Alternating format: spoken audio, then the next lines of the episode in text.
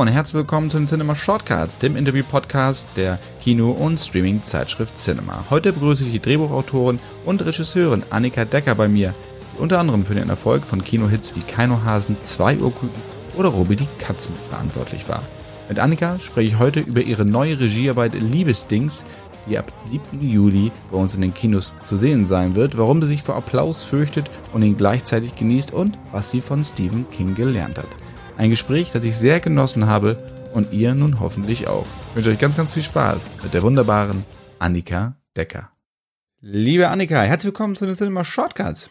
Hallo. Du bist erfolgreiche Drehbuchautorin, Produzentin, Regisseurin. Und wie bei allen erfolgreichen Karrieren war das ja auch nicht immer so, weil man hat natürlich irgendwann auch mal angefangen. Und genau darüber möchte ich heute mit dir sprechen. Genauso wie über deinen neuen Film Liebesdings. Yes und vor allem, was Stephen King mit deiner Karriere zu tun hat. äh, und da möchte ich eigentlich auch ganz gerne mal anfangen, nämlich mit dem King of Horror. Das musst du jetzt mal ein bisschen okay. näher erklären, wie Stephen King deine Art des Schreibens beeinflusst hat. Ähm, gut, ich habe es ich hab's lange nicht mehr gelesen, aber das hat mich, als ich angefangen habe zu schreiben, äh, äh, ähm, unglaublich äh, begeistert und beeinflusst. Und ich muss zugeben, ich habe Stephen King sehr spät entdeckt. Also als alle Stephen King gelesen haben in den 80ern, ähm, war ich irgendwie auf, äh, auf einem anderen Trip und dann habe ich äh, ähm, also einfach als, als äh, Late Bloomer quasi äh, Stephen King entdeckt und, und, äh, und war äh, sehr beeindruckt von, äh, von der Art, wie er Figuren baut, äh, äh wie, wie, was er für einen unfassbaren Instinkt hat für unsere Urängste, ähm, wie kreativ das ist, also wie besonders auch äh, äh das Grauen in seinen Geschichten ist. Und er hat irgendwann mal ein Buch geschrieben, das heißt About Writing. Und äh, zum einen fand ich das sehr sympathisch, äh, wie er da erzählt hat, wie, wie, wie sie überhaupt kein Geld hatten und schon zwei Kinder und oh, es tut mir leid, das ist meine Kaffeemaschine, die gerade ausgeht. Alles gut, kein, kein Problem. ich hoffe, es ist nicht so laut. Ähm, und, äh, äh, und, und die haben wirklich in, in so einem Trailer gewohnt und er hat hinten auf der Waschmaschine dann seine Geschichten geschrieben, wenn die Kinder geschlafen haben. Und äh, ähm, generell ist beeindruckend, wie viel er am Stück überhaupt in, in seinem Leben geschrieben hat. Ähm, und da, äh, und dann hat er aber in diesem About Writing Buch auch immer mal wieder so Kniffe verraten und äh, die mir bis heute total helfen, die eigentlich aktuell, deshalb passt es total gut zu Liebesdings, ähm, auch angewendet habe. Nämlich eins, ein, einer seiner Kniffe ist, äh, wenn du irgendwie merkst, du kommst mit einer Figur nicht weiter oder generell ist das immer ein lustiges Spiel und das mache ich eigentlich bei jedem Drehbuch seit, seitdem. Ähm, äh, wechsel doch mal das Geschlecht und guck, was dann passiert. Beziehungsweise, wenn wir in die Zukunft schauen, vielleicht gibt's gibt's Geschlechterabgrenzungen gar nicht mehr so doll. Aber äh, äh, vielleicht wird man da was anderes tun. Aber ich habe aktuell jetzt äh, bei Liebesdings ähm, war äh, die Rolle, äh, die von Peri, Baumeister gespielt wird, die, die Star-Managerin, die, die Elias-Rolle oder äh, im Film äh, managt und ähm, eine seiner allerältesten Freundinnen ist, mit der, mit der er aufgewachsen ist, die war erst ein Mann. Und da habe ich ähm, irgendwann war, äh, ist mir da nichts mehr zu eingefallen. Und, und irgendwie hat die Rolle nicht so richtig gelebt. Und dann habe ich das, äh, dann habe ich an Peri Baumeister gedacht, ähm, hab, äh, wir hatten uns nämlich äh, gerade getroffen. Und dann habe ich das, äh, habe ich Peri im Kopf gehabt und habe die Rolle weiblich gemacht. Und plötzlich, äh, plötzlich hatte ich total Lust, die zu schreiben. Und ja, deswegen äh, ist äh, Stephen King äh, ein auch irgendwie ein, ein Einfluss und äh, ja, obwohl ich gar nicht dieser klassische Stephen King-Fan war als Teenie. Also dir ging es gar nicht so sehr um das Sujet, also um Horror?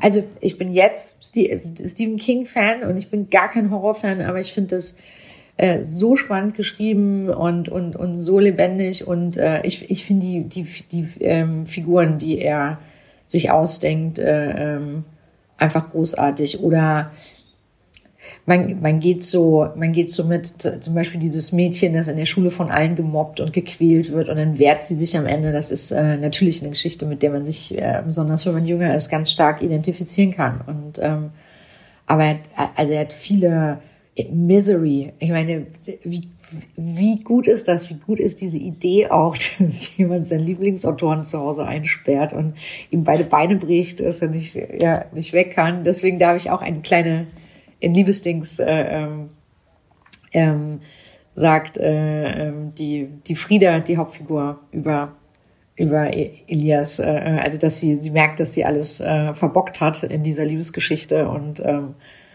und, über, und überlegt dann laut, was sie macht, ob sie ob sie entweder das macht wie die meisten Psychopathen und und nach drei Flaschen Wein mitten in der Nacht vier Jahre später anruft mit Liebeshalluzinationen oder oder ob sie, wenn sie das nächste Mal trifft, einfach einsperrt, beide Beine bricht, kann er nicht weg, Problem gelöst. Ähm, und klar sind das so kleine, kleine Stephen King-Hinweise. Du hast ja, ich habe es im Intro auch erwähnt, du hast viele Komödienhits geschrieben auch, also Keino Hasen, Zweierküken, Robby die Katz.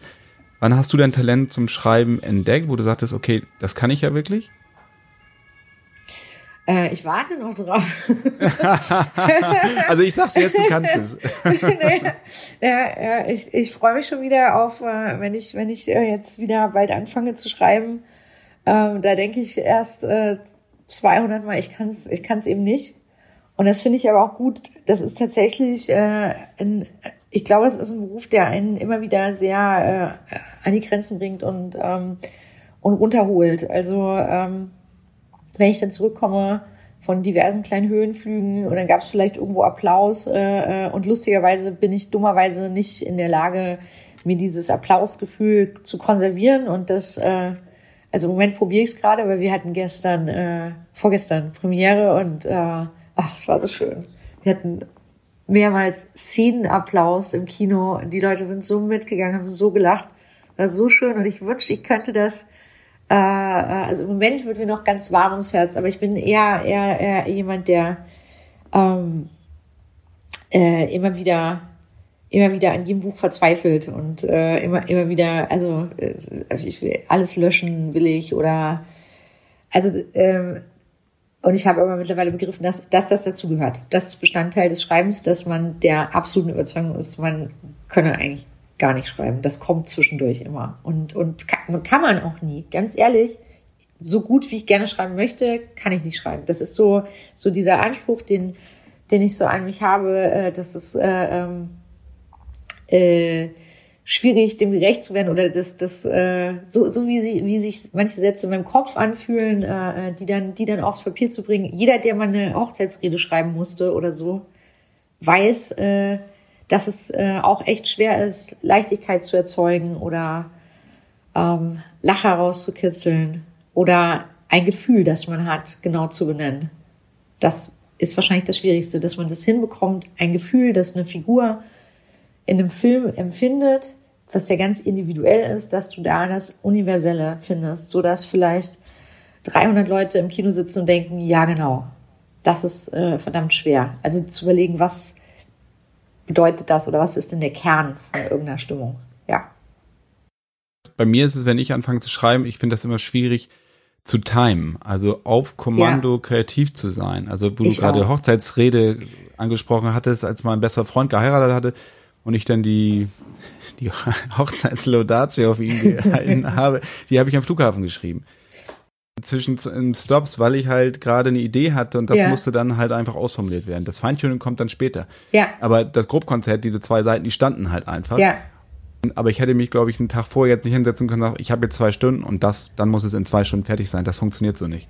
Nee, weil dir ähm, genau, was du beschreibst, ist ja genau das, dass ähm, du, du brauchst, ähm, du brauchst diesen Aufhänger. Also du brauchst diese, diese, diese Kernidee, wie die Rede aufgebaut ist. Also man könnte ja an seinem besten Freund eine Rede halten, zur Hochzeit sagen, warum du mir, warum du mir so auf die Nerven gehst wie sonst keiner und daraus eine Liebeserklärung machen und alle Sachen aufzählen, die der so macht, äh, die einem tierisch auf den Sack gehen, aber die irgendwie ganz, ganz toll sind oder oder man macht eine Reise durch die Kindheit, Jugend etc. Also es gibt ja, und wenn man das einmal hat, glaube ich nämlich auch, das kann man schnell am Flughafen mal aufschreiben und dann äh, oder wo auch immer und dann das Feintuning dann in Ruhe machen. Aber wenn du diese Grundidee nicht hast, das ist für mich auch das Quälendste überhaupt. Sich, und manchmal muss man ja irgendwas abgeben und dann weißt du, heute ist der große Schreibtag und du sitzt da und das, ja, hast du, kennst du ja offensichtlich auch und, und dir fällt es einfach nicht ein. Also es float nicht und äh, dir fehlt diese Grundidee, ja. Und wie ist die angekommen, die Rede, by the way? Die ist wohl ganz gut angekommen und mir ist gerade eingefallen, auch meine eigene Hochzeitsrede, die wohl ist auch zwischen Tür und Angel entstanden. Insofern hat, soll die vielleicht öfter am Flughafen irgendwie Sachen schreiben. Ja. Scheint irgendwie zu funktionieren. Äh, vor allem, wenn sich die Aggregatzustände der umliegenden Passagiere anguckt, weil das ist ja schon. du hattest gerade über den Applaus gesprochen, dass du den gerne auch manchmal konservieren möchtest. Wie gehst du mit Applaus um? Ist es so, dass du, weil ich das auch aus, aus eigener Erfahrung kenne, man freut sich auf einen Applaus, aber wenn er da ist, möchte man manchmal auch, dass er schnell wieder vorbeigeht, weil man gar nicht so sehr im Rampenlicht ja, stehen ja. möchte. Und wenn es, wenn er dann vorbei ist, denkt man, ach Mist, jetzt habe ich es gar nicht so richtig wahrgenommen. Ja, genau, genau. Äh, äh, vielen Dank. Das, ich habe es eben gerade mit meinem Mann besprochen, dass ich das immer so schade finde. Warum bin ich denn so verkrampft? Weil ähm, das ist doch wirklich der Moment. Und man muss jetzt wirklich bedenken, ähm, äh, wie selten das ist. Also man schreibt, dann wird das gedreht, dann wird das geschnitten. Das dauert dann einfach mal äh, Minim, Minimum zwei Jahre, eigentlich eher drei äh, Schreiben inklusive. Also alle drei Jahre mal stehe ich da und, äh, äh, und bin nicht richtig in der Lage. Mir ist das dann peinlich. Also ich denke wie in der Schule. Weil für mich ist wirklich das Schlimmste, äh, äh, ich gehe auf die Premiere und ich denke, alle drei Sekunden, fuck, ich muss nachher auf die Bühne, ich muss nachher auf die Bühne. Muss, hoffentlich falle ich nicht hin, hoffentlich falle ich nicht hin. Und weil ich unfassbar eitel bin, habe ich natürlich auch noch die höchsten Schuhe, die ich besitze, angezogen. Und also, und dann habe ich meinem Bruder schon fünfmal vorher gesagt, bitte, du musst mir helfen, wenn ich diese Treppe hoch muss mit den Schuhen. Und ähm, ja, deswegen, ich denke, während der Applaus läuft, denke ich einfach 20.000 Mal nicht hinfallen du läufst komisch, du läufst irgendwie komisch, das sieht ja merkwürdig aus, jetzt lauf doch mal normal. Warum gehst du denn so steif? Ich, ich komme damit einfach nicht klar, weil es so viel, es ist, glaube ich, einfach diese geballte Aufmerksamkeit und entweder man ist dafür gemacht oder man kann das nicht so richtig handeln und ich kann, und, und was du beschreibst, ist ja eigentlich, dass einem das peinlich ist. Und auf der anderen Seite freut man sich so sehr, dass man sich immer zurückholen muss oder ich muss mich immer zurückholen aus diesem Peinlichkeitsgefühl und, und sagen, Hör auf damit. Genieß das. Hör das mal. Die Leute freuen sich. Ist das schön?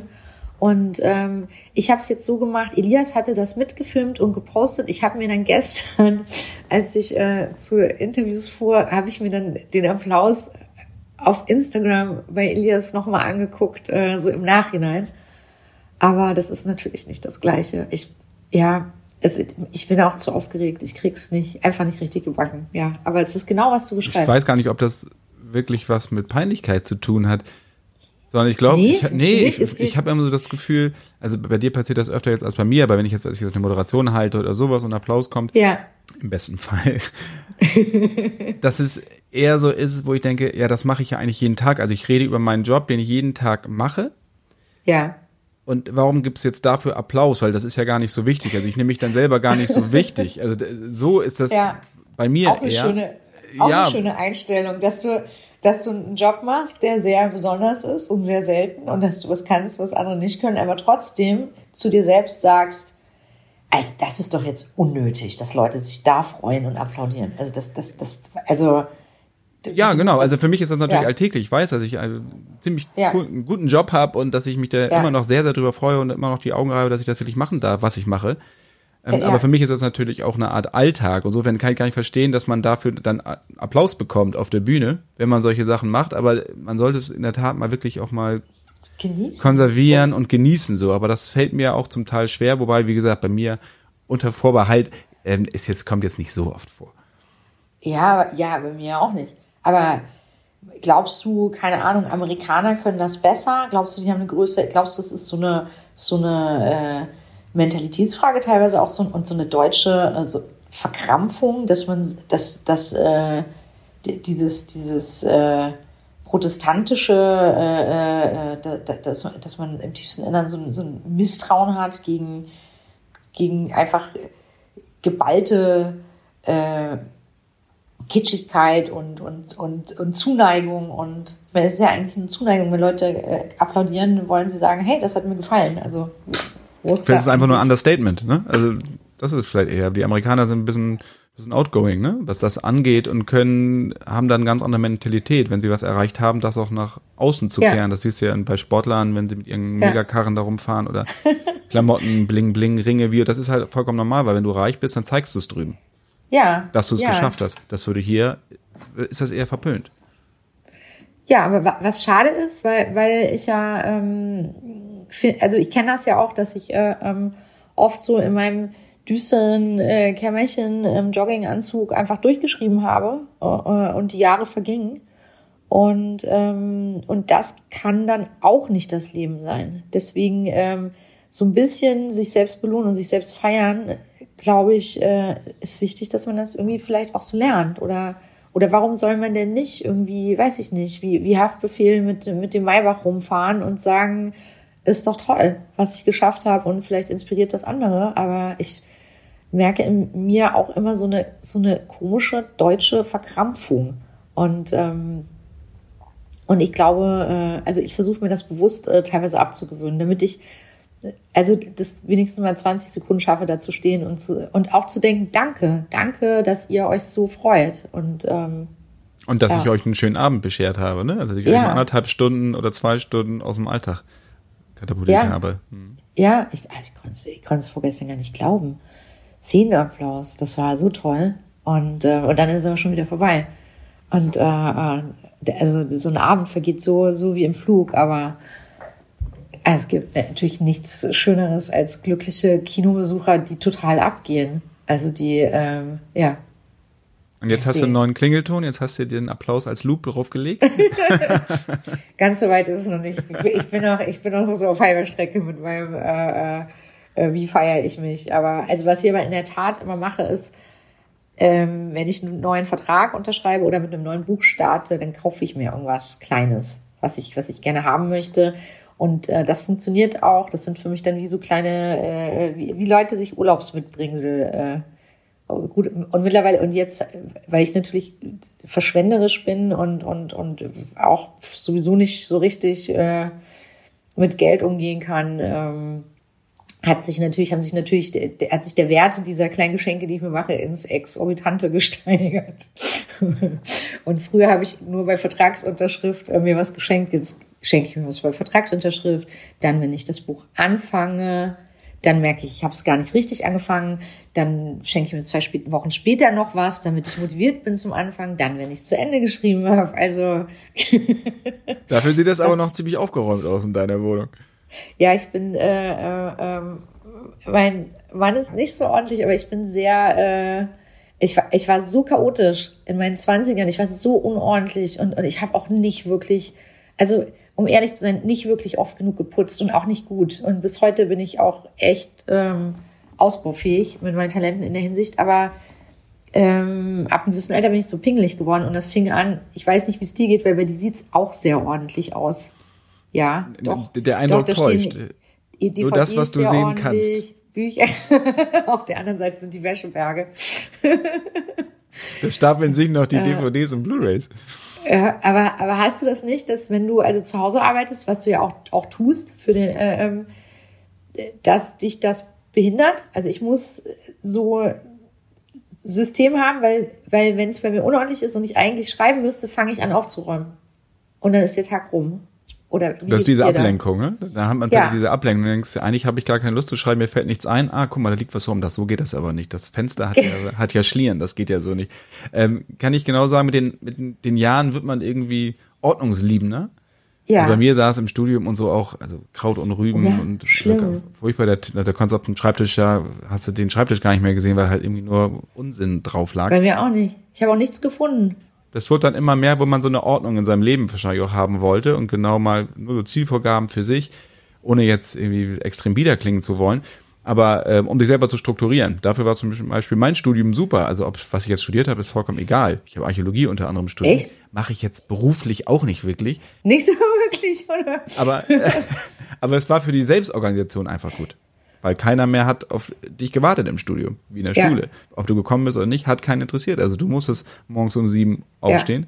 Und wenn du bis vier gefeiert hast, war es halt Ja, dein richtig, Problem. genau. Ja. Als ich die- die ersten äh, paar Male in Schlafanzughose in der Uni aufgetaucht bin, da dachte ich dann auch, okay, ich muss irgendwas ändern an meinem Leben. Das klappt hier, klappt hier irgendwie nicht so richtig. Und äh, eklig war man. Hat bei mir in Archäologie, in Archäologie gut funktioniert, weil da waren ja sowieso die Rollen runter, weil ja immer Dias gezeigt wurden. Ist das aber, hat keiner gesehen. Muss man bei Archäologie nicht irgendwie auch irgendwo hinreisen und so Ausgrabungen machen? Oder stelle ich mir das nur so vor? Ja, eine sehr romantische Vorstellung. Und ja, dass die Leute, die im Hauptfach waren, die haben das dann auch auf jeden Fall gemacht. Die mussten eine Exkursion machen, aber ich hatte das als Nebenfach.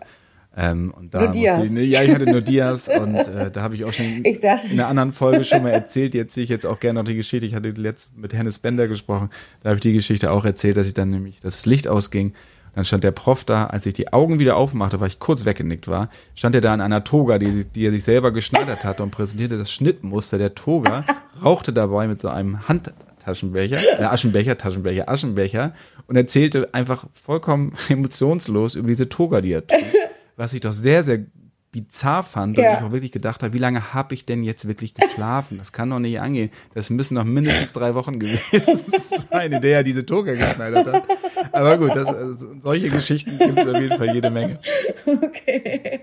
Ja, eben, du hast, du hast, du hast verpasst, äh, du hast verpasst, dass sie, dass sie drei alte Römer ausgegraben haben in der Zeit, kurz weg waren, denen die Klamotten ausgezogen haben. Dann hat er die in die Waschmaschine gesteckt. ja, stimmt.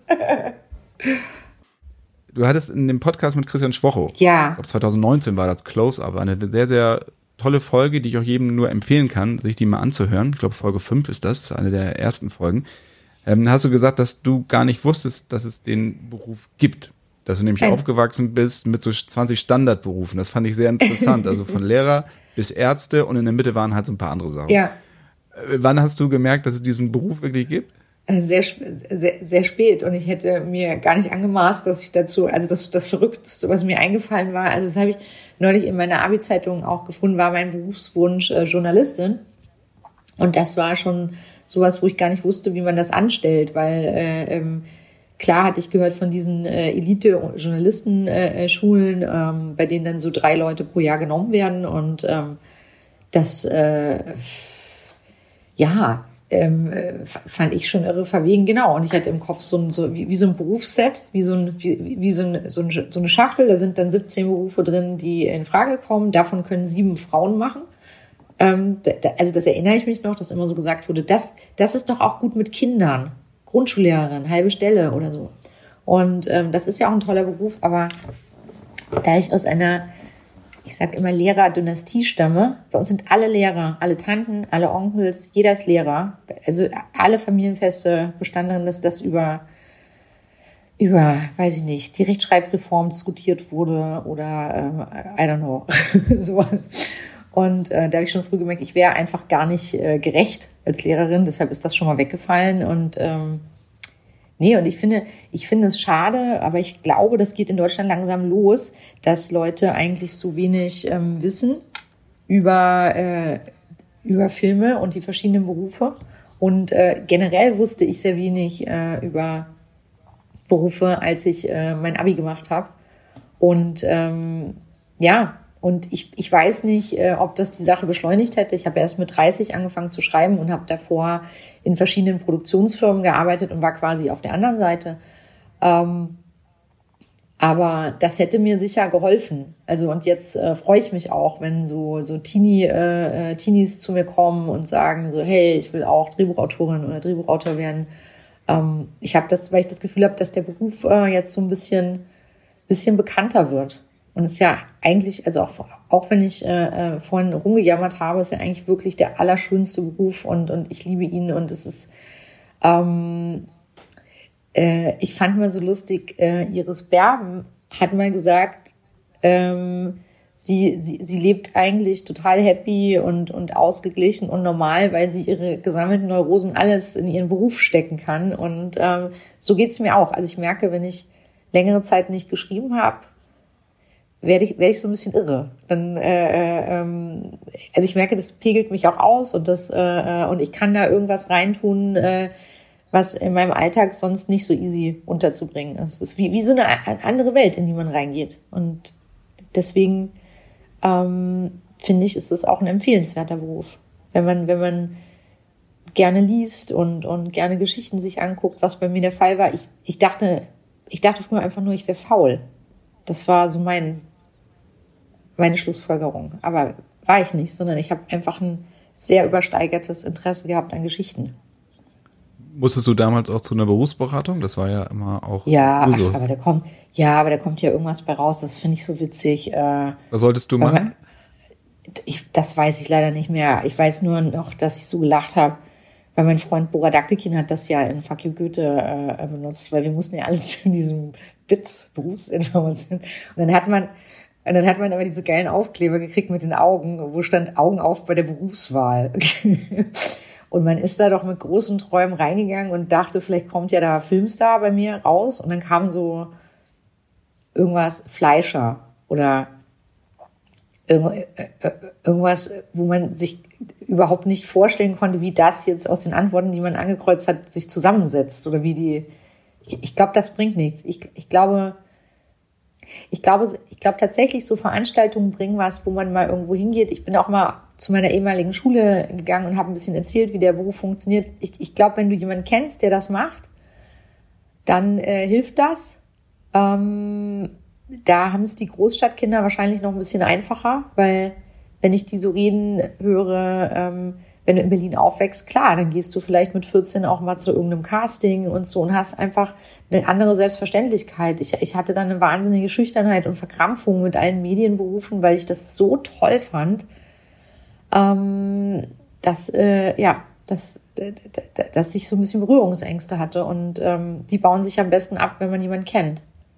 Oder, oder es reicht ja auch, wenn man jemanden sagen kann, der diesen Beruf, Beruf macht, äh, so dass man das Gefühl hat, das äh, äh, könnte für einen selbst auch möglich sein. Ja. Ein Professor von mir hat mir mal geraten, weil er offensichtlich mit meiner Leistung zum Mittel zufrieden war in Geschichte, äh, war Militärhistoriker. Der hatte mir geraten, ach Herr Schulze, Sie können doch eigentlich so Gebrauchsanleitungen übersetzen. Das ist doch ein super Beruf für Sie.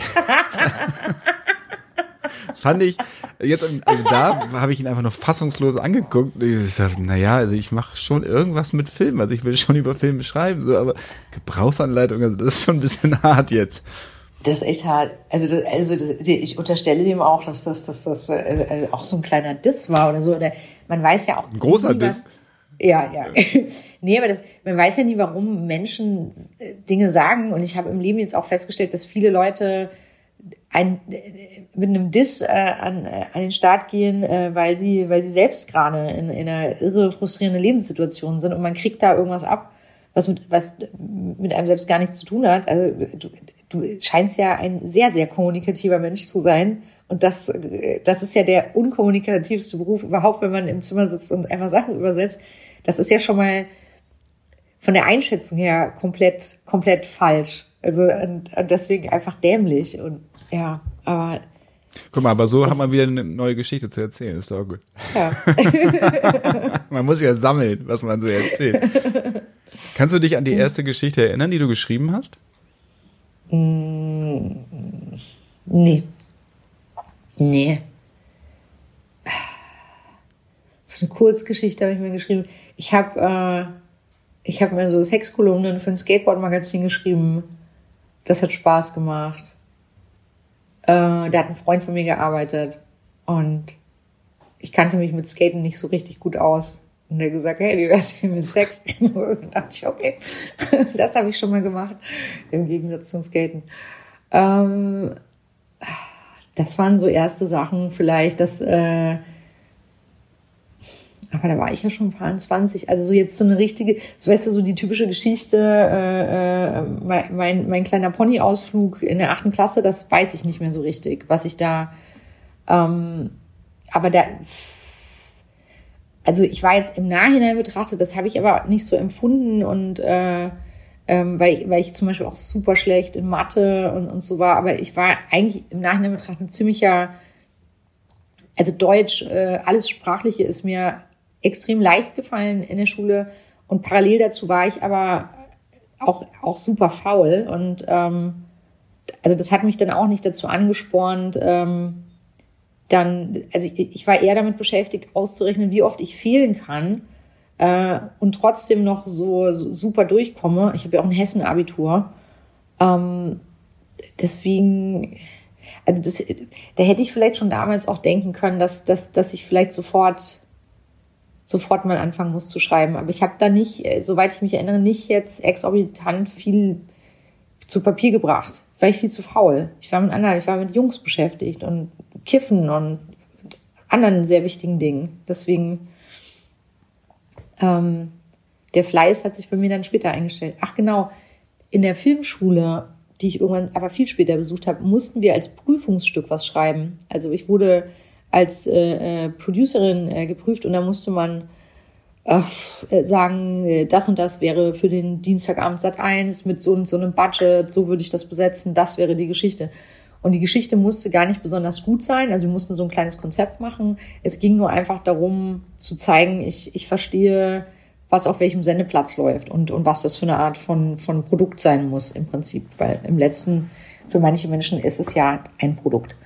Ähm, und da habe ich dann schon gemerkt, für mich war das äh, kein Produkt, sondern ich habe mich da tierisch ausgelebt und habe mir echt viel, also ich saß lange, lange an diesem Konzept und habe äh, erst bis jeder Satz für mich gepasst hat, das abgegeben. Und da habe ich dann gemerkt, dass das ein Traum wäre, davon leben zu können. Das hat aber dann noch eine Weile gedauert, also bis ich wirklich davon leben konnte. Aber das war vielleicht so ein Anfang. Du hast auch gesagt, dass du deine Karriere ja auch im, im, Fernsehen begonnen hast. Big Brother, du hast die Spiele geschrieben in einer Staffel, Telenovela, Tessa. Ähm, einfach ein paar Sachen aufzählen, Thomas Gottschalk eine Show, aber da weiß ich nicht, welche Thomas Gottschalk Show das war. Gottschalks Hausparty war das damals. Hausparty, okay. Ja, das war so ein englisches Format. Das, das war, das englische Format war aber wie alles viel witziger. Sorry, aber das, äh, leider, also ich finde ganz oft, wenn, wenn so Lizenzen eingekauft werden von so Shows, von so, so ausländischen Sachen, die, die super laufen irgendwo und total witzig sind, dann stelle ich mir vor, dann sitzen so, so deutsche Redakteure und sagen dann, okay, das ist doch jetzt super geil und super crazy. Lass uns doch alles das, was besonders ist und besonders abgefahren ist, rausstreichen und dann machen wir das in Deutschland. Es war ein bisschen so. Und ähm, aber es hatte auch also ganz coole Elemente. Das war wie so eine Überraschungsshow. Und da waren zum ersten Mal diese Fingerkameras entwickelt worden, also winzige Kameras. Also jetzt gibt's ja noch viel winzigere, aber also man hat äh, quasi einen Kandidaten recherchiert, der davon nichts wusste. Der wurde dann von oder eine Kandidatin von ihren besten Freundinnen vorgeschlagen oder so. Und dann hat man sich da hat man so Infos äh, geholt über diesen äh, Menschen. Äh, und also ich hab, musste zum Beispiel immer mit einer Videokamera zu den möglichen Kandidaten hinreisen und dann hat man denen was vom Pferd erzählt und hat gesagt, ja, äh, ich bin eine Freundin von der Sabine aus dem Studium, ich mache hier, studiere Soziologie, ich mache eine Untersuchung über Freizeitverhalten oder ich weiß nicht was. Und hat dann versucht abzuchecken, ob diese Kandidatin, dieser Kandidat wirklich äh, diese Eigenschaften hatte, die man sich gewünscht hat. Und dann ähm, und dann hat man die irgendwann unter einem Vorwand weggelockt von zu Hause und dann ist da in einem Affenzahn ein Team rein, hat diese winzigen Kameras installiert und dann saßen diese Leute vom Fernseher, haben die Thomas Gottschalk-Sendung geguckt und dann hat Thomas Gottschalk in der Sendung irgendwann gesagt, hey Philipp, wie findest du das denn? Und dann wurde man selbst zugeschaltet, reingeschaltet in diese Samstagabendshow, die live war damals und das war natürlich schon aufregend. Es war auch aufregend, da zu arbeiten, also zu kapieren, wie wie schwierig eine Live-Sendung allein ist, was da alles schiefgehen kann. Und genau, und dann wurden diese Kandidaten immer ein bisschen verarscht. Die mussten irgendeine Art von super nerviger Eigenschaft haben ähm, und, äh, und ein Showtalent. Und ähm, also da war zum Beispiel ein Typ, der hat alle seine Freunde haben sich für ihn geschämt, weil der, der hatte wirklich die schlimmsten Klamotten aller Zeiten und so ganz auffällige. Die konnten nirgendwo mit dem hingehen, ohne dass alle gucken. Also irgendwelche rosanen Ballonhosen und Brokatwesten und riesige Hüte und ich weiß nicht, und dann haben, haben die ersten. Äh, so und sein Name so war Thomas Gottschalk? ja. nee, und dann, und dann haben die, ähm, und der hat aber eine Band und der hat dann am Ende dafür durfte er einmal, ich glaube, in äh, auf so einer riesigen Freilichtbühne auftreten, also im Rahmen eines anderen Konzerts. Und das war natürlich total toll. Und waren schon lustige, lustige Sachen. Und du hast damals 1000 Mark, 1000 Mark dafür bekommen, eine Menge, Menge Holz damals. Ey, ich konnte es nicht fassen. Ich dachte, das kann doch nicht deren Ernst sein, dass ich im Monat 1000 Mark kriege. Ähm, wow. Das habe ich immer, wenn ich die Wochenenddienste gemacht habe. Ich, hab, ich war Parkhauswächter in Münster, Tiefgarage, ja. Spätschicht, immer bis zwei Uhr nachts. Als, als du keinen ja. Schiss? Nö, ich habe oben gelesen, habe ich meine, hab ich meine Runden gemacht. Nö, das war schon okay, da habe ich keinen Schiss gehabt. Ich, wirklich? Hast ein paar, ein, paar Leute, ein paar Leute verjagt dann irgendwann um zwölf so. ähm, wer da auch immer gerade Unterschlupf gesucht hatte, ich erzähle nicht mehr. Ähm, insofern, und da, wenn dann, dann natürlich diese Feiertagszuschläge kamen und sowas. Und das war natürlich auch, wie du sagst, dann waren das plötzlich 1000 Mark auf dem Konto. Und sagst, wo fliegst du denn jetzt hin? ja, ja, ja genau. ja, ja, genau. ja. Ich war, glaube ich, meine ganzen 20er im Minus. Immer. Immer. Und ich musste dann immer, und dann gab es eine nette bei der Bank, Frau Gläser hieß die, und dann äh, oh, kam ich immer schon rein bei der Hypo-Vereinsbank und habe gesagt, ist die Frau Gläser da? Und habe ihr immer versprochen, wann der nächste Scheck kommt. Ganz sicher. Kann man dann natürlich auch. Ähm, aber es war immer eine kleine Gratwanderung. Ähm, ja. Ja, genau. Und wenn, wenn ich 1000 Mark auf dem Konto hatte, dachte ich, also jetzt, jetzt geht's ab. Jetzt, jetzt bin ich PDD. Jetzt, jetzt, jetzt habe ich fast schon den Maybach angemietet. Aber, äh.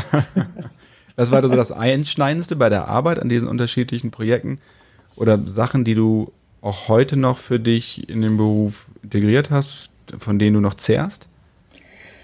Oder ist das eine Summe ähm, von ganz vielen Sachen? Das ist eine Summe von ganz vielen Sachen. Ähm, ja, also ich, ich fand äh, ich fand es schon eine extreme Erfahrung, also für für so Live-Geschichten äh, zu arbeiten, weil du so auf Knopfdruck so schnell so viel raushauen musst und so viel äh, Arbeit leisten musst und und und du musst und das, ich glaube, das hat mich ein bisschen geprägt, dass wenn eine Sache live äh, äh und Big Brother war damals auch live auf Premiere und ähm, du musst das, du musst das ja alles so konstruieren, dass da keine Schlupflöcher sind, dass da alle Spielregeln passen, dass keiner, also dass es äh, visuell funktioniert und und ähm, und so weiter. Und ähm, und ich bin also jetzt auch und aber was mich also was ich viel länger gemacht habe, also das sind immer so die zwei, also bei Big Brother glaube ich war ich ein Dreivierteljahr max Maximum und bei dieser Soap äh, fünf Monate, ich erzähle immer nur so davon, weil ich das so eine absurde Erfahrung äh, fand und es steht in meinem Wikipedia-Eintrag aus irgendwelchen Gründen.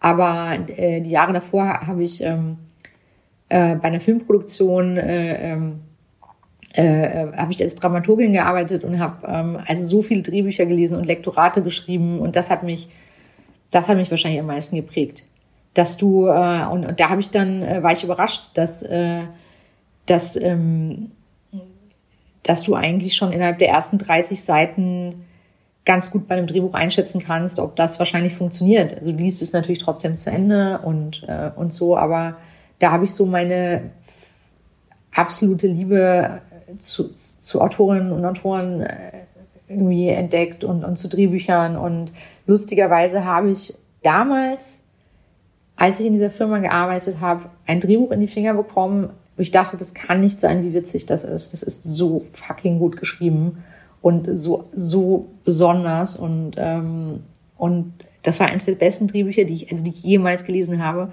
Und das hat unter anderem geschrieben der Michael Ostrowski, äh, ein äh, äh, österreichischer ähm, Schauspieler und Comedian und, und ähm, äh, mit dem ich ja mit dem ich eben jetzt dann dann arbeiten durfte. Und äh, ähm, das äh, der war dann auch sehr überrascht als ich gesagt habe ich habe damals Nacktschnecken gelesen als ihr es noch gar nicht gedreht hatte und ich war so ein Fan. Und ähm, ich glaube ja das sind so Schlüsselmomente gewesen. Oder als ich das erste Mal in New York äh, war und Stand-up Comedy gesehen habe. Oder als ich überhaupt damals in den 90ern als wir als letzte Familie, weil wir ja Lehrer waren, wirklich als allerletzte eine Satellitenschüssel gekriegt haben. Ähm, und dann kommt mir, kommt mir bekannt vor, wenn meine Eltern ja. Lehrer waren, aber bei uns wurde auch Kabel sollte verlegt werden, musste aber dann wieder zugebuddelt werden, weil mein Vater das nicht für wichtig erachtet. Ja, genau. Wozu denn? Ja, genau so was bei uns auch. Drei Programme reichen. ja, wo nachts noch nicht mal was läuft. Sendeschluss. Das kennt man. Ja, ja, genau, sowas bei uns auch. Das, also, es, wir waren auch die letzten, die Videorekorder hatten und all das, wo ich dachte, what? Und, und das ist so toll, erwachsen zu sein, dass ich, also ich habe aufgrund dieser pädagogisch wertvollen Entziehung in jedem Zimmer meiner Wohnung ein Fernseher stehen. Nur deswegen. Das ist das und das wird wahrscheinlich immer so bleiben, dass ich, dass ich äh, ähm, und, und ich und ich bin, glaube ich, bei bei allen äh, Portalen angemeldet. Ich kann alles gucken. Ähm, wahrscheinlich, weil mir das äh, als Kind, äh, äh, weil, weil es für unwichtig erachtet wurde und pädagogisch nicht wertvoll. Das finde ich eh Blödsinn. Also diese, diese komische Bildungsbürgertumseinstellung. Also das, so sind meine Eltern Gott sei Dank dann doch nicht drauf, aber dass, dass ein Buch immer wertvoller ist als ein Film, ist Quatsch. Weil äh, ähm, da ist ja ein Riesenunterschied, was du für ein Buch liest und was du für einen Film guckst. Also äh, ähm, ob du jetzt irgend, irgend so einen Kitschroman liest oder Moonlight guckst, äh, ist einfach ein, ein eklatanter Niveauunterschied. Und ähm, selbstverständlich können Filme äh, bilden. Wir haben auch gerade das äh, Prädikat besonders wertvoll erhalten. Vielleicht klinge ich deswegen so selbst. Hört, hört. hört, hört. Ähm, aber ähm, ich habe das auch meinem Patenkind, äh, ähm, jetzt habe ich es ein bisschen schleifen lassen, aber angefangen. Dem habe ich schon ganz früh die ganzen, zumindest unsere ganzen 80er, 90er Klassiker geschickt, von Goonies über E.T., über, gut, das, das haben die vielleicht ein bisschen früh geguckt. Da kam ich dann gerade ins Zimmer, wo der kleine Bruder saß und gerade war E.T. gestorben und ich musste, ai, ai, musste, ai. musste ein bisschen eine Selbsthilfegruppe oder im Kinderzimmer leiten. habe immer gesagt, guck mal die Pflanze, gleich, gleich blüht die wieder. Warte mal ab. Ähm, nee, aber, aber ich, aber ich merke das trotzdem, also je mehr Dünkel, so Kulturdünkel jemand hat, desto schwieriger ist das äh, zu vermitteln. Ich habe neulich das Wort Filmbildung benutzt, weil zu Filmen hat ja jeder eine Meinung, ob, ob, ob, und hält sich für qualifiziert.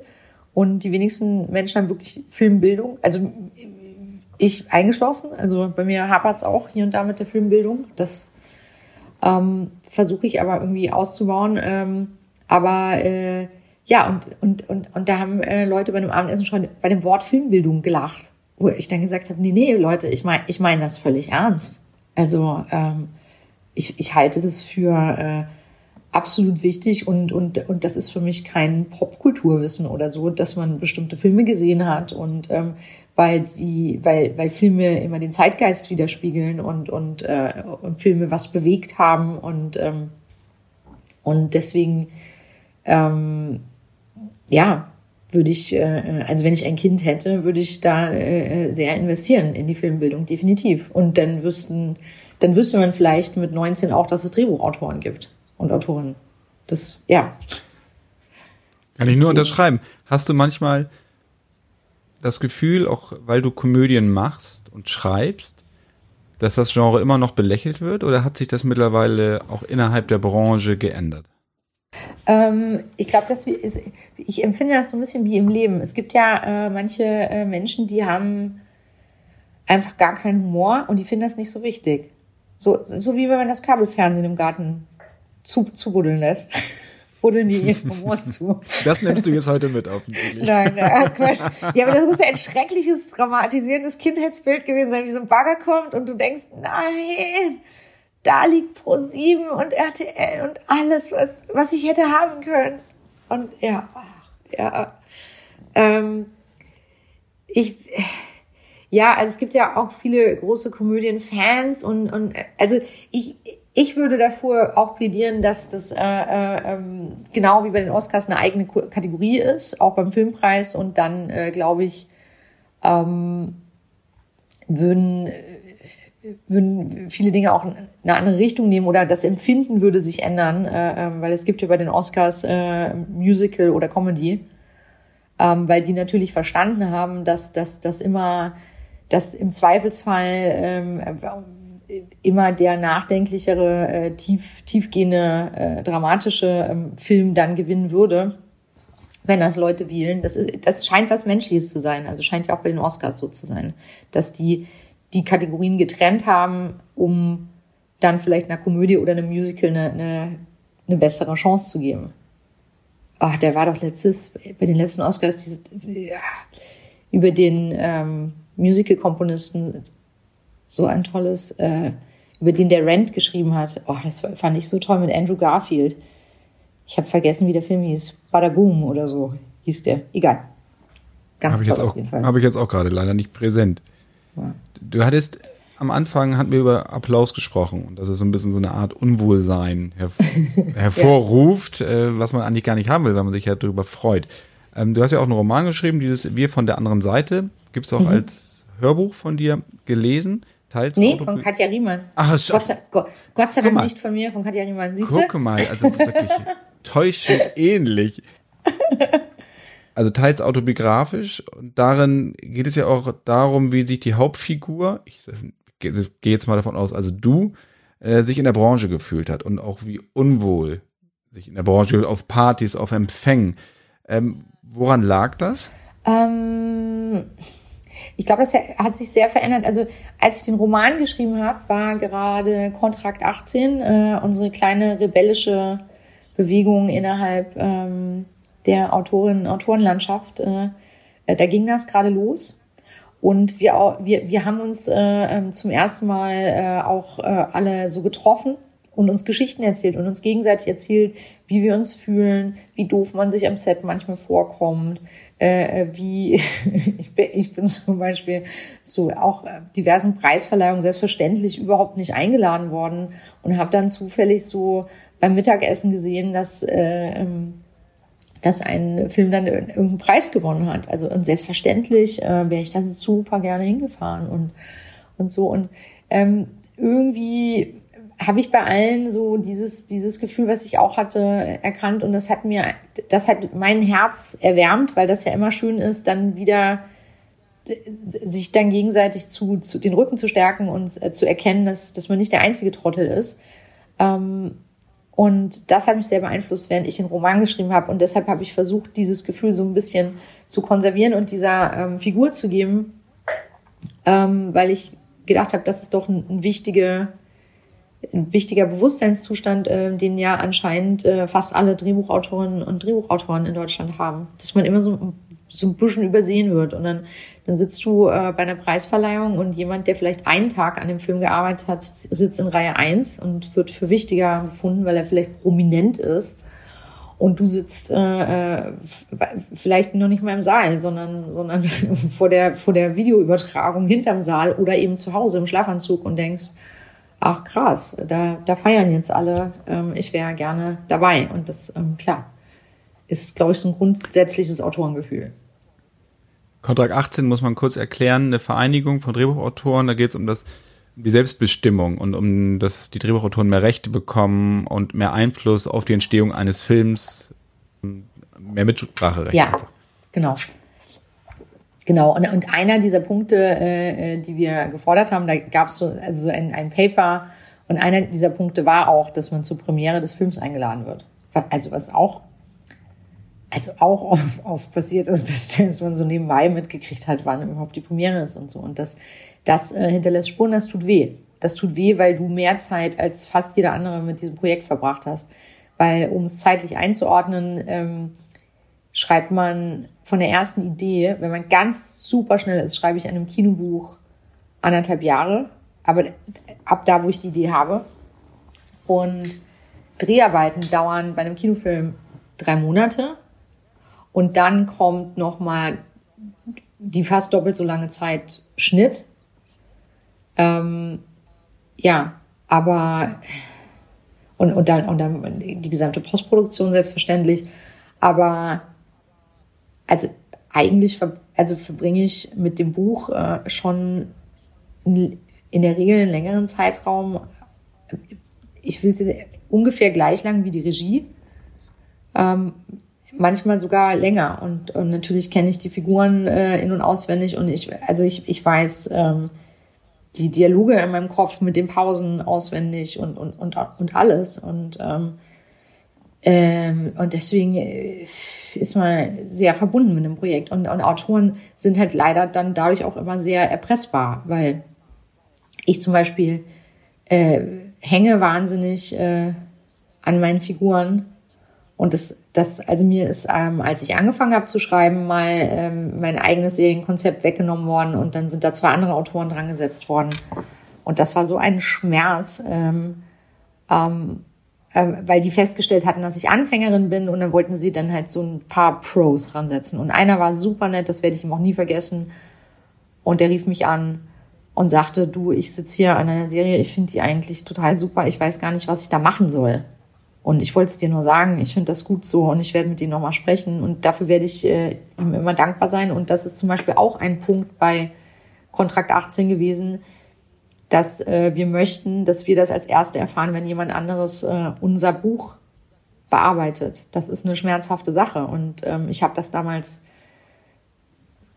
erst erfahren, als da schon jemand anders dran saß. Und das habe ich auch in den Roman gepackt, so eine Situation, weil das, weil das nichts Individuelles ist, sondern das, das ist was, was ähm, in einem Drehbuchautorenleben in Deutschland mindestens einmal passiert, dass du gar nicht weißt, dass jemand anders an deinem Buch rumschreibt. Und im schlimmsten Fall sitzt du gerade selber auch dran und versuchst den Abgabetermin zu schaffen und, und ähm, kriegst damit, dass du für die Mülltonne geschrieben hast eigentlich weil die sich längst umentschieden haben und ähm, und bei und, und und wenn man was schreibt und ich hatte zum Beispiel auch bei bei Kreinohrhasen nicht vertraglich abgesichert das Recht jetzt äh, den zweiten Teil schreiben zu dürfen.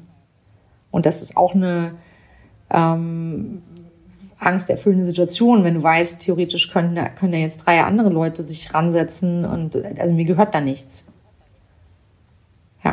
Was ist deine Lehre daraus gewesen, auch gerade wenn du Ideen hast, dass du sie nicht jedem erzählst, weil du so begeistert von der bist, sondern vielleicht auch, weil, dass du das erstmal für dich behältst und wirklich dann den entsprechend oder an hoffentlich richtigen Leuten erzählst, dass sie nicht geklaut werden? Ich habe ich hab das nie mitbekommen, dass Ideen wirklich so, so krass aktiv geklaut werden, weil im Grunde genommen, also wenn ich meine Geschichten pitche, klingen die auch gar nicht so geil. Deswegen. also Klatschreporter wird als Strafe oder, oder, oder äh, kriegt Sozialstunden, muss im Kindergarten arbeiten, kann so oder so ein Film sein. Deswegen, mm, ich finde, die, die Umsetzung ist dann, ist dann das Entscheidende und ähm, wie, wie, du, wie du eine Figur schreibst, wie du einen Dialog schreibst. Und das ist so individuell bei den meisten Autorinnen und Autoren, dass ich dann immer denke, so leicht kannst du das nicht klauen oder beziehungsweise klar, wenn die Grundidee sowas ist, äh, sowas Geniales wie beim perfekten Geheimnis, wenn ich die, wenn ich diese Idee hätte, die hatte ich leider nicht, aber äh, wenn ich die hätte, ähm, die würde ich nicht erzählen, weil der der Film lebt, äh, also alles, was in dem Film äh, passiert, basiert auf dieser genialen äh, Grundidee. Das das äh, was was wäre wenn? Also der klassische High Concept Pitch. Und ähm, ja, nee, aber ich, ich, ich bin äh, vorsichtig. Ich, ich rede, wenn ich anfange, nicht so viel darüber. Aber ab einer gewissen Phase fange ich manchmal an, Dinge abzuklopfen. Aber ich überlege mir, das, das ist eine Lehre. Ähm, ich weiß nicht, wie das bei deiner Arbeit ist, aber ich überlege mir ganz genau, mit wem ich drüber spreche. Das ist für mich der Unterschied. Und das habe ich früher nicht so gründlich gemacht, aber die, die Schuld jetzt, der Lerneffekt jetzt daraus ist für mich nicht so groß. Ich hatte damals einfach gar keine Macht und ich habe ganz viele Sachen nicht gewusst und auch nicht kapiert. Ich war völlig neu in dem Business und da ist die Filmbranche schon hart. Also du bist ja, bist ja sofort ausgetauscht, wenn irgendwas, irgendwas nicht so rund läuft oder da stehen 200 andere, die es gerne machen und ähm, das, aber deswegen ist vielleicht dieser Schritt so wichtig von uns Autoren und Autoren zu sagen, pass mal auf, Leute, ihr könnt uns austauschen, aber wir werden uns gegenseitig Bescheid sagen. Und ich übernehme kein Buch von einem Kollegen, wenn der ähm, damit unglücklich ist. Ich mache das definitiv. Wenn ich jetzt ein Buch polischen würde oder so, dann ähm, würde ich den Originalautoren oder die Autoren anrufen und darüber sprechen, ob das auch wirklich okay ist oder ob das aufgedrückt worden ist und so. Und wenn, dann, dann habe ich da keinen Bock drauf. Also, ja, weil mir das selbst so wehgetan hat damals. Du bist ja als Drehbuchautorin, also hast du ja auch gesagt, in deinem Kämmerlein schreibst deine Geschichten, wurdest nicht zu Premieren eingeladen, weil das nicht als so wichtig, ja, nicht so als sehr wichtig erachtet ja. wurde. Dann quasi diesen Schritt dann auch Regie zu führen, Regie führen zu können, das zu zeigen, dass man das kann, dann natürlich auch, dass du für die Gleichberechtigung von Frauen in der Filmbranche dich eingesetzt hast, auch in deiner Klage wegen Kanohasen, dass du an den Erlösen ähm, ja. beteiligt bist oder eine angemessene Beteiligung bekommst. Wie war das für dich, dieser Schritt? Also, weil jetzt ist ja, Annika Decker ist ja fast, ist ja eine Marke. Das höre ich dieses Jahr zum ersten Mal. Guck mal, ah, super, ich bin der Erste, der ist Siehst du? Nein, das heißt ja so, weißt du, jetzt kommt eine neue Annik Annika Decker Komödie, kommt jetzt. Also, weißt du, das ist ja schon auch ein, ein Qualitätssiegel. Ja, ich war auch überrascht, weil das, Ma ja, das Marketing-Team äh, hat, äh, äh, also beim letzten Film, ich glaube, irgendwann war der Slogan mal von der Autorin von Keinohasen, da war ich schon super stolz und dachte, geil, das Wort Autorin steht in einem, also in, äh, in, in, in den Werbemitteln. Ähm, und jetzt, jetzt stand da irgendwie, ähm, äh, das, also die, die sehr tolle Marketingabteilung äh, von der Konstantin Film, ähm, ja, die haben das dann gebastelt. Da stand dann der, der neue Film von Annika Decker. Und da, dagegen habe ich äh, vorsichtshalber auch nicht protestiert, weil ich so dachte, cool, also es weiß kein Mensch. Also ich, ich glaube jetzt nicht, und das erlebe ich auch so, es ist in meinem Leben jetzt nicht so, dass Leute mich kennen, wirklich. Also man muss unfassbar bekannt sein. Elias Mbarek kennt, glaube ich, in Deutschland fast jeder. Aber wenn man sich überlegt, wie viele Tage, die er vor der Kamera verbracht hat, was ein Riesenunterschied ist, ob jemand mit, mit seinem Gesicht äh, äh, und seinem Spiel äh, irgendwie bekannt ist. Aber ähm, also eine Marke, also mal gucken. Ich, also ich freue mich total darüber und es ist, es ist für mich ein unglaublich schönes Gefühl, dass, dass ich diese Wertschätzung bekomme und ich merke das in Interviews und, und ich bin, ja, ich bin super stolz, dass, äh, dass, dass ein Beruf den ich äh, und ich empfinde mich in erster Linie als Autorin, das ist einfach so und wird immer so bleiben, dass das Beruf, der mir so wichtig ist und den ich so liebe, dass der so in den Vordergrund rückt. Das ist so schön für mich. Das finde ich toll. Und, und, und, ähm, und das äh, äh ist, ist schön, aus diesem Schneckenhaus äh, rauszukommen.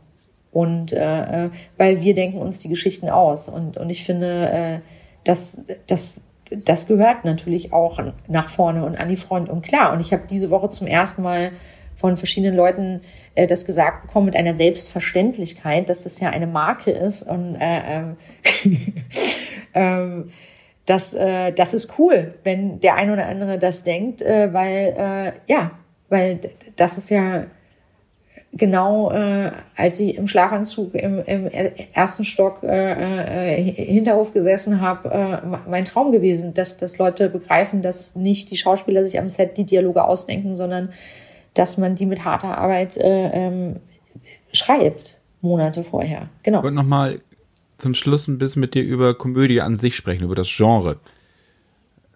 Was das mhm. für dich bedeutet. Es ist natürlich immer so diese Standardfrage, was macht eine gute Komödie für dich aus? Und äh, ich weiß, dass diese Frage hast du heute zum ersten Mal gestellt bekommen. Insofern bin ich mal über eine spontane Antwort sehr froh. Oh, ich habe die tatsächlich gar nicht so oft beantwortet. Also äh, äh, eine gute Komödie hat äh, ähm, äh, ja, sagen wir, in fast jeder Szene, äh, äh, finde ich, äh, in fast jeder Szene drei Gags. Ähm, das, das stelle ich jetzt einfach mal so auf. das, ist immer, das ist mein Ehrgeiz beim Drehen, weil ich ja beim Drehen auch weiß, ein, einer wird immer nicht so lustig, den schneide ich dann im Schneiderraum weg und dann hat man noch ein bisschen Fleisch. Ähm, in der guten Komödie geht's um was. Da liegt was drunter, worum es geht. Bei Keinohasen hat mich das umgetrieben, äh, weil, sich, weil sich für mein Empfinden das Beziehungsverhalten verändert hat. Und plötzlich haben alle Leute, waren so unverbindlich und also mit 15, wenn ich da jemanden geküsst habe, waren wir zusammen. Punkt. Und äh, in den 20ern drei, ähm, und Anfang 30ern hat sich das so verändert, dass, dass man immer so The Talk haben musste. Und äh, so das, das Gespräch, wo man so, so doof dann fragen musste, wer sind wir denn jetzt eigentlich? Und, ähm, und warum, äh, ähm, warum committen sich Leute nicht oder warum ist das gerade so, so gang und gäbe? Und ähm, das war quasi so mein äh, Lebensthema und habe ich versucht, in den Dialogen in Keinohasen immer wieder äh, anzutippen oder ist, ist Bestandteil der Liebesgeschichte oder der Hauptdreh- und Angelpunkt. Und, ähm, und bei Liebesdings äh, äh, äh, war mein, äh, würde ich sagen, ist der Namenprogramm, es ist, ist ein Liebesdings. Da habe ich alles, da, da bin ich unfassbar wütend geworden und habe gesehen, wie die AfD im Bundestag sitzt und, und, und habe gedacht, ihr Schweine mit eurem scheiß äh, beschränkten Weltbild, äh, mit diese reaktionären Gedanken, dieser Frauenfeindlichkeit, diese Queerfeindlichkeit. Und dann habe ich gedacht, nix da, nix da. Jetzt schreibe ich Stand-up-Comedy, jetzt schreibe ich mal über alle Themen, die mir was wert sind, äh, äh, was auf. Und, und ich schicke mit aller Liebe, die ich habe, Figuren da rein, die die Welt schöner machen und diverser. Und, ähm, und dann wollen wir noch mal gucken dann ähm, hoffe ich äh, einfach, dass man so ein Gegengewicht äh, Stück für Stück schaffen kann. Deshalb glaube ich, lange Rede, kurzer Sinn, eine gute Komödie will auch was. Die will irgendwas. Also die ähm, will sich in irgendwas einmischen. Und in meinem Fall, da ich Mainstream-Komödien mache, ähm, versuche ich das mit einer Leichtigkeit und, ähm, und eine gute Komödie muss mich vor allem in jeder Sekunde entertainen. Also, aber das klappt nur, wenn unten drunter was liegt, äh, was ein bisschen ernster ist oder wo es wirklich um was geht. Aber ist es nicht auch eine Gefahr, mhm. wenn man Humor schreibt, wenn man Gags schreibt, dass man von sich auf andere schließt? Also das, was man selber witzig findet, finden andere vielleicht mhm. nicht lustig. Also wie kriegt man da diesen Balanceakt hin? Ja, Story of my life. also ich, äh, ich liebe, ähm, ich, ich mag manchmal so ganz komische Gags am liebsten in einem Film. Und äh, äh, ähm, ähm, das ist schwierig. Das ist aber der Zauber des Humors. Intuition einfach. Ich kann, ja, du, du kannst es nicht, du kannst es nicht berechnen. Du kannst einfach niemanden zwingen zu lachen. Und, und ich habe das ja auch oft erlebt, dass jemand auch was von mir guckt und wenn ich dabei sitze, ähm, bemühen sich Leute auch oft vielleicht ein bisschen höflich zu sein und aber du hörst es, du merkst es, wenn sich jemand so ein Lachen abzwingt oder so ein suffisantes Lächeln oder ob jemand einfach lachen muss. Und da hatten wir vorgestern in der äh, Premierenvorführung so einen Moment, da gibt's eine Szene, da gibt's eine schallende Ohrfeige und auf die ist niemand so richtig gefasst. Und die haben wir bei der Mischung im, im Ton schon im Schneideraum einen Hauch, aber nur einen Hauch lauter gemacht, als die äh, äh, wäre, weil die muss richtig schallern. Und dann hast du richtig gemerkt, das Publikum erschreckt sich, muss erst total lachen und dann gab's Szenenapplaus. Und ähm, sowas ist toll, wenn Sachen, und das ist eine Frage des Timings und das ist eine Bauchsache, das klappt oder klappt nicht. Aber deswegen ist es für mich so aufregend, Komödien zu machen, weil es, du kannst es nicht berechnen. Und ich hatte gestern ein Gespräch darüber, dass jemand erzählt hat, der hat in einer amerikanischen, sehr erfolgreichen Produktionsfirma gearbeitet und dann hatten die so eine Art Formel. Und das gibt's, glaube ich, auch bei, bei manchen Streamern, so ein Algorithmus, wo dann gesagt wird, äh, so und so viel Sex muss rein, so und so viel, äh, 20 Prozent mehr witzig. Ha, hab ich auch mal gehört in der Drehbuchbesprechung. Also, 20 Prozent mehr witzig hört sich Harvey Kerkeling an. ja. Nein, es, es ist Realität. Ich hatte schon die absurdesten Drehbuchbesprechungen. Deshalb mache ich, wenn wirklich auch keine mehr. Das ist einfach für den Arsch, ehrlich gesagt. Also man kann sich mal unterhalten in meinem Buch und dann höre ich schon raus. Äh, und äh, ich bin auch in der Lage, meine eigenen Fehler zu verbessern äh, und so. Aber ähm, die Leute haben immer den Wunsch, eine Formel zu finden und die gibt's nicht. Es gibt Handwerk und natürlich muss man die, die Mechanik äh, von Gags verstehen und von, von, von einem Dreiakter. Aber welcher Gag zündet? Oder was der, also zum Beispiel das bei Fuck you you Goethe, bei Fuck you Goethe, ähm, äh, heul leise, dass das der Kult, also ein Kultgag wird. Das äh, äh, habe ich jetzt im Drehbuch, äh, ich fand das Drehbuch äh, fantastisch, aber ich, das hätte ich nicht sagen können, was davon jetzt äh, besonders zündet. Und für mich ist es ganz oft eine Überraschung. Also, und, und das, deswegen liebe ich es so sehr. Die Unberechenbarkeit ist, ist wirklich das Schönste bei der Komödie. Jetzt müssen wir Schluss machen, leider. Schade. vielen, vielen Dank, Annika, dass du dir Zeit genommen hast. Danke dir. Auf ganz bald. Viel Erfolg mit Liebesdings. Und dann freue ich mich, wie gesagt, auf das baldige Wiedersehen, dann vielleicht mal in Person. Au ja, freue ich mich auch. Alles klar. Mach's Dank. gut. Tschüss. Tschüss. Danke.